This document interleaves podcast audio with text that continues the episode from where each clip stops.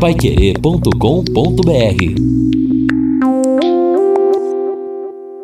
No Jornal da Manhã. Mercado Financeiro. Banco Central vai limitar os juros do cheque especial, mas autoriza os bancos a criar nova tarifa a ser cobrada de seus clientes. A taxa de desemprego no Brasil ficou em 11,6% no trimestre encerrado em outubro, atingindo 12 milhões e 400 mil brasileiros, segundo os dados divulgados pelo IBGE, o Instituto Brasileiro de Geografia e Estatística. Trata-se da primeira queda na série do indicador desde o primeiro trimestre encerrado em junho. No período entre maio e julho, a taxa estava em 11,8%, e no trimestre encerrado em outubro do ano passado, a taxa era de 11,7%.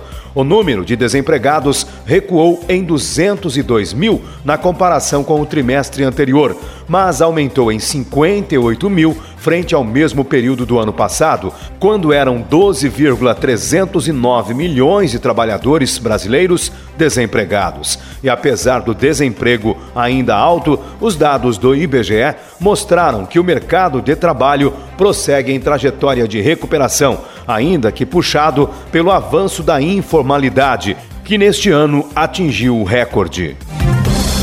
A Caixa Econômica Federal iniciou mais uma etapa de liberação do saque imediato do FGTS, o Fundo de Garantia do Tempo de Serviço, que paga até 500 reais por conta ativa ou inativa. Desta vez, os contemplados são os nascidos em agosto. É o quinto lote de não correntistas. Os sete lotes devem pagar cerca de 25 bilhões de reais para mais de 62 milhões e 500 mil trabalhadores. No total, a Caixa deve liberar 40 bilhões de reais nas contas ativas ou inativas.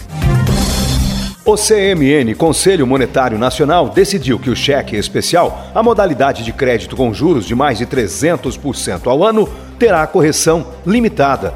A partir do dia 6 de janeiro do ano que vem, os bancos não poderão cobrar taxas superiores a 8% ao mês, o equivalente a 151,8% ao ano. Segundo a nota mensal de crédito divulgada pelo banco, os juros do cheque especial fecharam outubro em 305,8% ao ano, o equivalente a 12,38% ao mês. Para financiar em parte a queda dos juros do cheque especial, o CMN autorizou as instituições financeiras a cobrar, a partir do dia 1 de junho do ano que vem, tarifa de quem tem limite de cheque especial maior que 500 reais por mês, equivalente a 0,25% do limite que exceder 500 reais, a tarifa será descontada do valor devido em juros do cheque especial. E o dólar voltou a subir na última sexta-feira de novembro, com os investidores apreensivos com a decisão do Banco Central chileno de intervir no câmbio do país. A moeda norte-americana subiu 0,57% e fechou a R$ 4,23, ou R$ 4,2397. Com isso, o dólar terminou novembro com alta de 5,73%, acumulando elevação de 9,43% neste ano. Paiquerê.com.br